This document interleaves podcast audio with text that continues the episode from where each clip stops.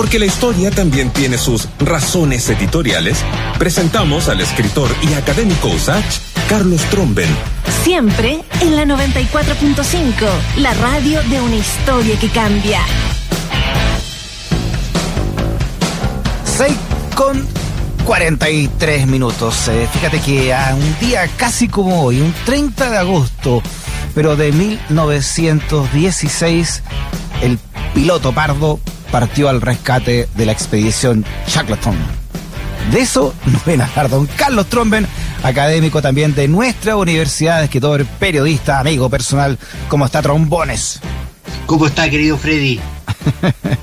Oye, esto es lo que nos enseñan en el colegio, ¿no? El rescate de la expedición Shackleton.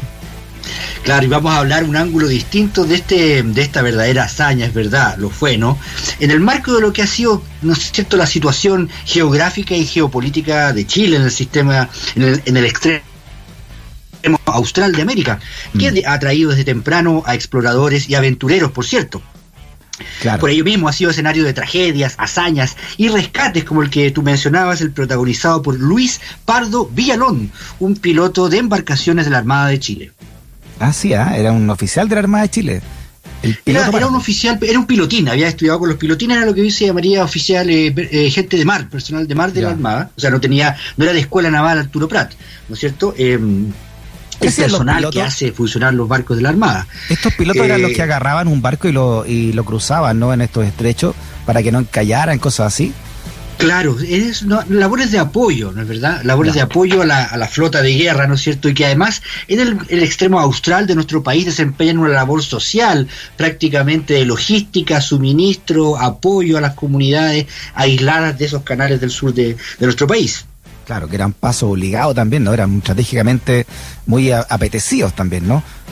Absolutamente, eh, exactamente, porque los polos, estamos hablando de principios del siglo XX, eran prácticamente la última frontera por explorar y conquistar por las potencias europeas, ¿no? Que controlaban el mundo a través de esta política eh, imperialista, ¿no? Que los llevó a, Mm. a controlar África, el sudeste asiático. Entonces, esta- en esta carrera por controlar mercados y por ciertas materias primas, que terminaría en la Primera Guerra Mundial, por cierto, esto es justo del entresijo del periodo donde solamente va quedando el polo, los polos como última frontera. Ya, ¿y, cómo llegó este irlandés entonces, James Shackleton, a- a perderse ahí en el Polo Sur? Precisamente por eso, porque si hoy lo miramos a la distancia, hay reclamaciones geográficas e intereses que se sobreponen, se traslapan unos sobre otros en esa región del mundo. Entonces, Shackleton organizó una expedición con apoyo de la Royal Geographical Society, que es una especie como de, bueno, organización sin fines de lucro, de carácter científico, pero también opera un poco como punta de lanza de los intereses británicos en el mundo, ¿no es verdad? Ahí tiene un, un lado, así, no, menos romántico. Entonces, eh, era finalmente esta era una carrera por llegar primero a los polos, en el norte y en el sur, ¿no es cierto? Eh, en, la, en la cual compitieron distintas expediciones, tenían un, un elemento así como romántico, pero también muy concreto, ¿no es Claro. cierto? Sentar los intereses de estas potencias europeas en el Polo Sur. Claro, y Shackleton todo- llegó efectivamente al Polo Sur, al, lugar físico del Polo Sur, con su bandera británica, pero había otra antes, era Noruega, ¿no? Ah. Había perdido la carrera. Había llegado en Noruega antes. Yo, claro, ¿no? vieron Noruego, fue una tremenda frustración, por cierto, que tú imaginarás lo que es. Eso es un apoteósico, épico, Claro. dificilísimo, atravesar el polo sur hasta el, hasta el lugar físico magnético. Entonces Shackleton regresó al Reino Unido, convenció a la Royal Geographical Society, no, chiquillos, está todo bien, no nos Ya. frustremos, ¿no? Hagamos lo siguiente, vamos a hacer otra hazaña sin precedentes en la historia humana de cruzar la Antártica de un extremo a otro. Ah, ya, claro, le han ganado al otro de poner la bandera al medio del polo. Claro, claro. Entonces esto también implica explorar, cartografiar, tipificar los recursos, eh, los territorios. Eso finalmente es la aventura de la exploración geográfica, ¿no? Ya. Bueno, y la expedición, esta segunda expedición de Shackleton partió en agosto de 1914, a días de iniciada la Primera Guerra Mundial. ¿Ah? Oye, eh, eh, estamos hablando de agosto eh, de invierno. ¿Por qué Claro, ¿por qué en claro, invierno claro. estos gallos? En el polo sur, más encima. Bueno, la apuesta, la apuesta, ellos iban con una expedición, con una logística estupenda, fantástica, ¿no es cierto? Diseñada hasta los mínimos detalles, todos los elementos, por supuesto, científicos, registro fotográfico, y ahí iban además en un rompehielos, el Endurance, que era uno de los más modernos del mundo, con todos los aparatos de navegación, ¿no es cierto? Entonces la idea era acercándose por el, el mar de Weddell, que está por el lado, el lado occidental de la Antártida, eh, pero pero se quedaron atrapados en el hielo, justamente ahí, Hasta ahí nomás llegó, llegó Chacleton. Oye, eh, había un error claramente de planificación, como tú dices. Pero claro, ¿cómo? Es como, es como Napoleón invadiendo en invierno eh, eh, Rusia, ¿no? O Hitler que lo agarra el invierno también ahí en la Unión Soviética. Bueno, pues ahí, también se ve un poco la, también esa, a ver, por decirlo así, esa especie de jactancia o, autosuficiencia del hombre europeo, ¿no es cierto? Decir que, que se la, que se las puede en todo terreno, ¿no? Y particularmente los europeos del norte, ¿no es cierto?, que son muy, muy robustos para enfrentar inviernos duros, creyeron que, podían, ¿no? bueno, la cosa es que sobrevivieron a, este invierno eh, 1915 atrapados, atrapados en un gigantesco bloque de hielo que se fue desplazando lentamente hacia el norte pasaron el verano y ahí se fueron consumiendo las provisiones.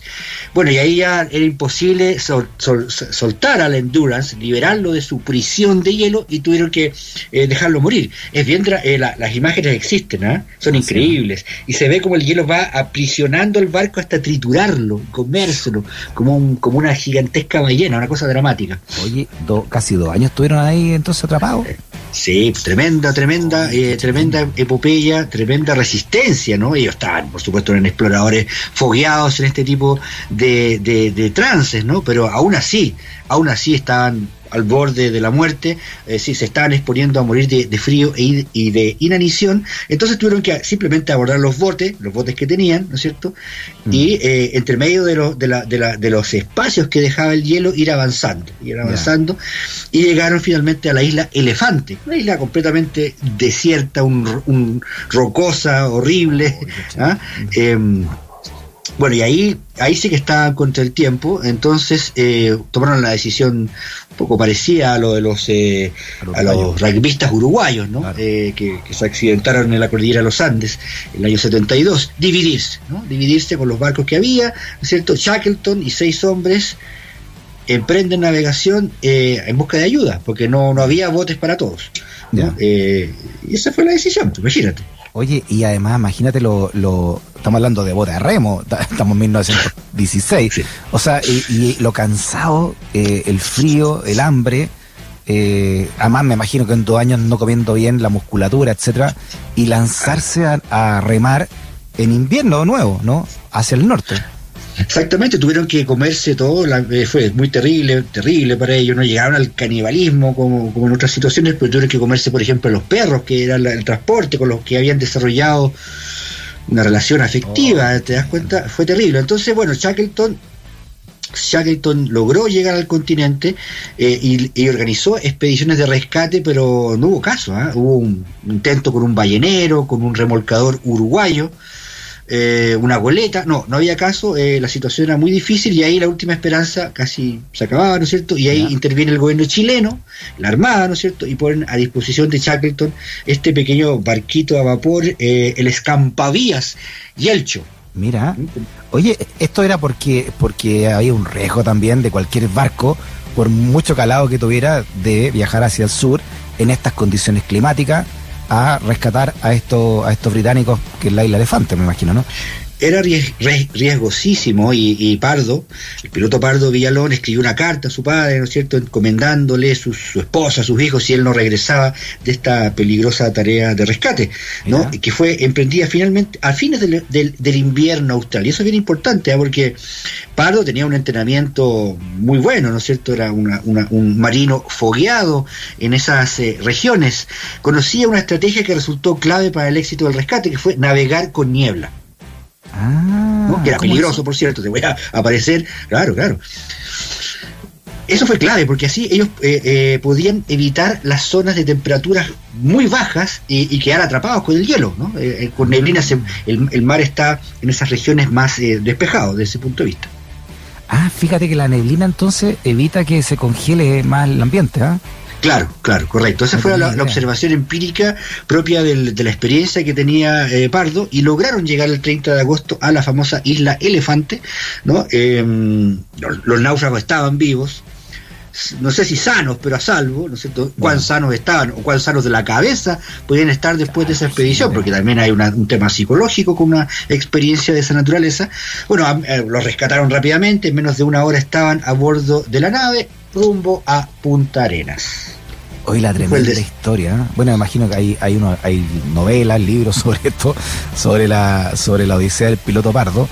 Y que hay algún catastro de cuánto, cuánta gente murió, cuánta gente fue rescatada.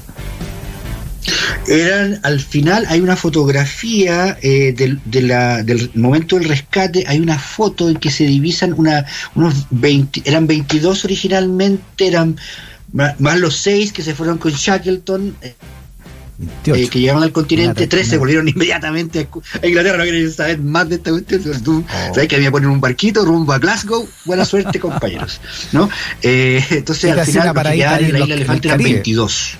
Los 22 fueron, hasta donde yo sé, rescatados de la isla Elefante, eh, vivieron para contarlo, bueno, estaban, pero mucho en un estado físico, ¿no es cierto? Además está todo el tema del, del, congelamiento de las extremidades, la amputación de dedos, algo que, que le sucedió a muchos exploradores de regiones árticas o del Himalaya, ¿no? Eh, pérdida de masa muscular, desvitaminización, pero sobrevivieron. La cosa es que sobrevivieron y esto también es bien delicado porque hay que decirlo, se pone mucho énfasis en, la hazaña de, piloto, del piloto Pardo, que sin duda fue una hazaña increíble, eh, pero también hay un aspecto geopolítico, ¿no? Ah, de soberanía, claro de la soberanía. O sea, era un poco decir, demostrarle al país más poderoso del mundo, en esa época el rey Unido, la potencia marítima más grande del mundo eh, de la época, que la Armada de Chile y el Estado chileno tenían capacidades para, eh, técnicas y humanas para realizar algo así, ¿no? diciendo, a ver, a ver, ¿no? Porque finalmente esa, insisto, esa región ha estado en, con reclamaciones de soberanía nunca reconocidas del todo, ¿no es cierto? Un, un incidente hace algunos años cuando en unos sellos postales del Reino Unido se reivindicaba esto de que Chile también reivindica como territorio Antártico, Argentina también, en fin, ese es el marco de la situación. Mm. Oye, eh, claro, partieron 28 y llegaron 22 y me imagino también que esto fue una fue un triunfo para la diplomacia chilena porque fue eh, el Reino Unido, ¿no? Directamente el que le pidió la ayuda al gobierno chileno para el rescate de estos expedicionarios. Claro, exactamente. Ese, es un punto bien importante. Es un tema de, eh, diplomático, político, geopolítico y de imagen internacional del país por algo la BBC cuando toca estos temas es como Chile el país de los grandes rescates, ¿no? Entonces eso va perfilando una imagen internacional, por ejemplo, el rescate del uruguayo, el rescate de los mineros, el rescate del piloto pardo, y hay muchos, muchos incidentes que tienen lugar, no de tan, digamos, tan dramáticos, con tantas tantas personas involucradas, eh, precisamente por la atracción que ejerce el Cabo de Hornos, la Patagonia, el extremo austral eh, y la Antártica sobre estas, estos exploradores, algunos de ellos, ¿no es cierto?, con motivaciones digamos, por decirlo así, extravagantes, quijotescas, de ponerse en riesgo personal, ¿no? Por demostrar, ¿no es cierto?, resiliencia y, bueno, una serie de cosas. Pero finalmente muchos de ellos eh, sucumben, están en riesgo vital y tienen que ser rescatados por la Armada de Chile o la Armada de Argentina. En el caso de las distintas entradas que tiene que tiene el Estrecho Magallanes y el Cabo de Horno, y el Canal Beagle y todo, y y todo aquello. O sea, mira qué interesante. hay bueno, y todo en Chile este rescate, está todo el mundo pendiente de esto ya, ¿no? Y en Chile se, se consideró como un día de, mucho heroísmo, ¿no? Y fue a partir de eso el piloto Pardo reconocido como un, como un héroe.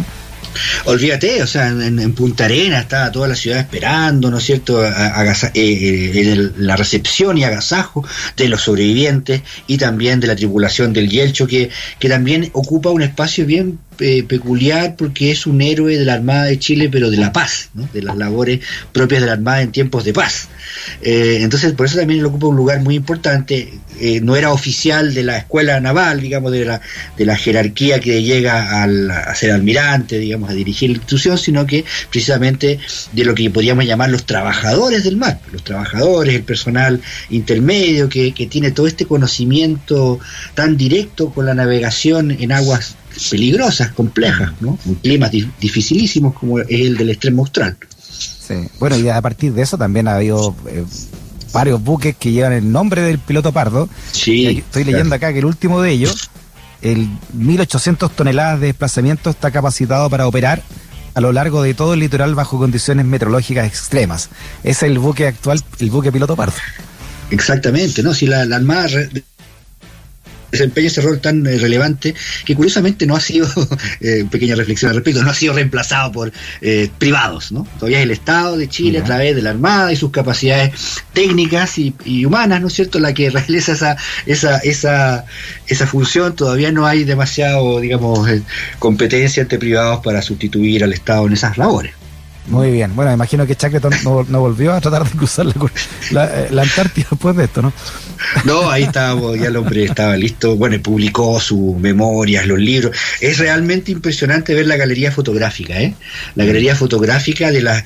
Porque tenían, armaron una chocita, por lo que tenía en la isla Elefante, ¿no es cierto? Y ahí tenían unas calderas, se calefaccionaban como podían, ¿no? Con las latitas, racionando la comida, y a pesar de eso las fotos están, eh, eh, fueron eh, obtenidas, ¿no? Por el fotógrafo oficial de la expedición, fotos pero de altísima definición, en blanco y negro, que retratan la vida en esas condiciones tan duras, y es como supuesto con la flema británica, haciéndose la pipa, ¿no es cierto? Fumando, ¿ah? brindando con una petaquita de whisky lo que iba quedando.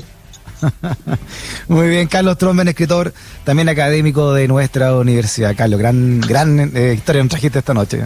Que Grande. chao. Abrazote, chao, chao. Chao.